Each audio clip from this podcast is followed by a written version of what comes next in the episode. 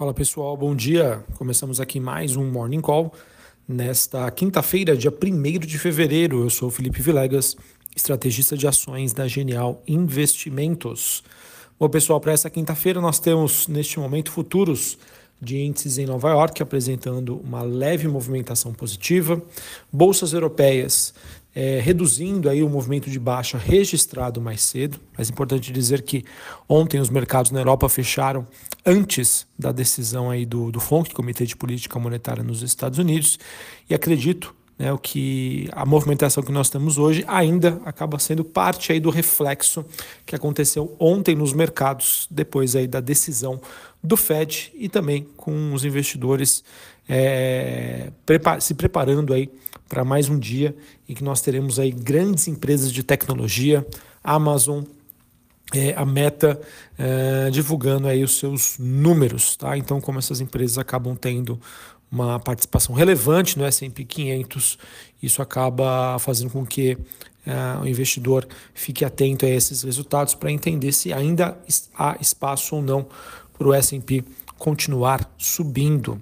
E falando um pouquinho sobre a decisão de ontem, pessoal, eu acho importante dizer que o S&P 500 chegou a cair 1,6%, é, em que a principal frase de impacto que trouxe esse viés mais negativo para os mercados globais, né, não somente para o mercado norte-americano, foi quando Jeremy Powell, presidente do Fed, afirmou que é improvável um corte das taxas de juros no mês de março. Então, como nós tínhamos um mercado que ainda precificava uma probabilidade até que razoável de corte de juros já agora no mês de março, e isso fez com que a gente acabasse tendo uma movimentação negativa os mercados, pessoal, que até logo depois da decisão né, do Fed, ele que acabou mantendo as taxas de juros lá nos Estados Unidos na faixa entre 5,25 a 5,5, a gente acabou tendo aí uma movimentação positiva, né? Porém, no discurso, com essa frase aí que afirmou é improvável esse corte de juros no mês de março, isso acabou trazendo aí um, um período aí de grande volatilidade para os ativos e aquilo que a gente comentava, pessoal, muito difícil mesmo, tá? A gente ter esse, já esse corte de juros no mês de março. É, as nossas expectativas realmente rondavam ali em torno do mês de junho ou somente no segundo semestre, mas como nós tínhamos né, os investidores acreditando nessa possibilidade, a gente teve aí uma movimentação positiva, inclusive no mês de janeiro, olhando para as bolsas norte-americanas. Pós-discurso, com os ânimos ali é, reajustados, os mercados então é, seguem aí para para os próximos desafios, né, em que nós teremos hoje alguns dados de emprego nos Estados Unidos e amanhã o famoso payroll e, claro, todo mundo de olho na temporada de balanços. Beleza? É, falei que hoje nós teremos dados de emprego, né? Então esses dados vão ser divulgados às 10h30 da manhã, horário de Brasília. Às 11h45 nós teremos o PMI de manufaturas e ao meio-dia o ISM, esses dados aí referentes à economia norte-americana. E como uh, disse anteriormente, é, eu só falei duas, né? Da Amazon e da Meta, mas nós tem, também teremos a Apple divulgando aí os seus resultados nesta quinta-feira. Beleza? Bom, sobre as movimentações neste momento, bolsas europeias, Bolsa de Londres recuando 0,03, Bolsa de Paris queda de 0,75, Bolsa de Frankfurt na Alemanha queda de 0,21. É, S&P Futuro subindo 0,35, Dow Jones subindo 0,12 e a Nasdaq subindo 0,59. O VIX, que é aquele índice do medo, caindo 2,37 a 14 pontos. Índice dólar DXY subindo 0,44 a 103,72. Taxa de juros de 10 anos nos Estados Unidos caindo 0,38 a 3,95. Bitcoin recuando 0,5% na faixa dos 42.200 dólares a unidade. Bom, sobre a movimentação agora das commodities, a gente tem um dia positivo para o petróleo até o momento. O WTI, que é o contrato negociado em Nova York, subindo 1%, 77 dólares o barril. Brent, contrato negociado na Bolsa de Londres, subindo quase 1%, ponto 95, 81 dólares o barril. Ah, essa movimentação mais positiva do petróleo acaba decorrendo aí do maior declínio né, que o petróleo teve aí em três semanas.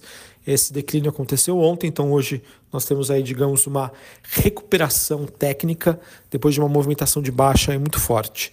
O mercado que segue avaliando ainda as tensões no Oriente Médio acabam sendo contrabalanceadas aí por sinais de uma oferta bastante robusta nos Estados Unidos, então que acaba contribuindo aí para esse sentimento com um leve viés positivo, mas enfim, realmente petróleo difícil aí explanar sobre as movimentações das commodities e da, da commodity em si. E o minério de ferro que acaba tendo uma leve alta após dois dias consecutivos aí de baixa na Bolsa de Singapura. Esse movimento também acaba sendo acompanhado, é, não sendo acompanhado, perdão, pelo cobre, que recua ponto 90 na Bolsa de Londres, e o níquel, que recua ponto 50. É, no caso, o mercado segue avaliando as perspectivas de demanda da China antes do feriado do Ano Novo Lunar, que acontece neste mês. Beleza? Bom, pessoal, então essas são as movimentações que nós temos o principal mensagem que foi dada ontem pelo Banco Central norte-americano é que é improvável um corte dos juros do mês de março. Algo que para a gente era, digamos, o cenário base, mas para ainda uma parte dos investidores é, existia uma probabilidade disso acontecer. Então, por conta disso, a gente acaba tendo aí uma um ajuste aí nos ânimos dos investidores. E todo mundo de olho, pessoal, principal evento desta quinta-feira, resultados após fechamento do mercado de Apple, Amazon e Meta. Meta, para quem não sabe, é a dona aí do Facebook. Falando agora sobre Brasil, falando aí sobre o Copom, afinal ontem foi super quarta-feira. O Copom que acabou mantendo aí a sinalização de cortes em 0,5% para as próximas reuniões. Era uma dúvida do mercado se ele iria manter essa frase para as próximas reuniões ou colocar no singular para a próxima reunião. Assim, pessoal, a Selic aí deve cair ao menos para 10,25 no mês de maio, ou seja, está contratado aí mais um corte, mais um, um corte na magnitude de 1%, pelo menos até o mês de maio, tá? É, no caso, a decisão que foi unânime aí por parte uh, do BC, que tirou a Selic de 11,75 para 11,25, e com essa frase, né? Cortes de 0,5% nas próximas reuniões, 1% aí de corte contratado até a metade aí do ano de 2024. É, essa decisão que ficou dentro da expectativa do mercado, é, ela que contou aí com dois novos diretores do BC, além de outros dois diretores que foram indicados aí pelo governo Lula e que estrearam em, é, no ano passado. Tá? O Copom passou a dizer também que as principais economias estão dando sinal de queda aí nos núcleos de inflação e também alterou o seu horizonte relevante agora com mais peso aí para o ano de 2025, obviamente, olhando aí para os desafios fiscais que nós temos. Além né, da, do Copom, a gente teve ontem também o Chile e a Colômbia, ele quis, eles que cortaram as, tuas, as suas taxas de juros. Tá? Então, em relação ao Brasil, pessoal, acho que segue o jogo. Obviamente, a gente vai ter um ajuste no mercado hoje, mas nenhuma grande novidade. Tá? O que fez com que a Bolsa brasileira é, passasse por um dia de grande volatilidade realmente foi a decisão do Fed, na verdade não a decisão em si, mas a fala do Paulo que é, praticamente eliminou aí as chances de um corte das taxas de juros por lá no mês de março. E para encerrar aqui, falando sobre o noticiário corporativo, a gente teve a Petrobras, ela confirmou aí que vai participar de reuniões marcadas com representantes tanto do governo quanto das companhias aéreas. O objetivo é de contribuir aí é, para as discussões envolvendo redução de preço de combustível, o governo que está bastante preocupado com a situação das, das empresas do setor aéreo aqui no Brasil.